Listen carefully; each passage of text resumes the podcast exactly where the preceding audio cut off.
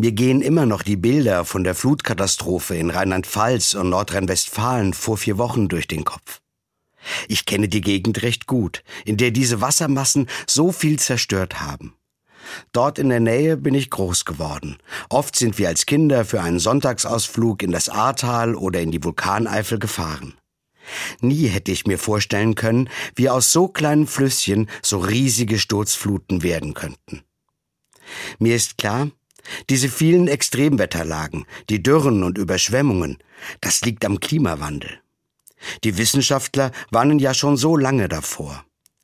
Durch die Bilder der Flutkatastrophe ist mir bewusst geworden, die Lage ist wirklich ernst.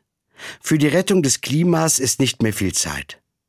Dafür braucht es nicht nur die Politiker mit ihren Entscheidungen und Obergrenzen für CO2 und andere schädliche Stoffe.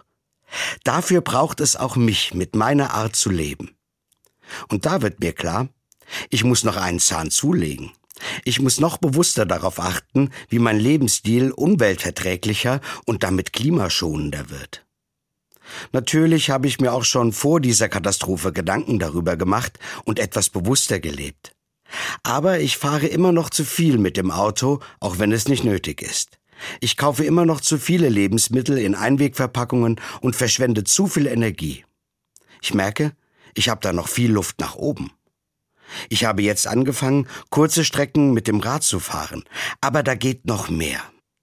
Ich wünsche mir sehr, dass ich damit nicht alleine bin. Auch Papst Franziskus hat in seinem Rundschreiben Laudato Si dazu aufgefordert.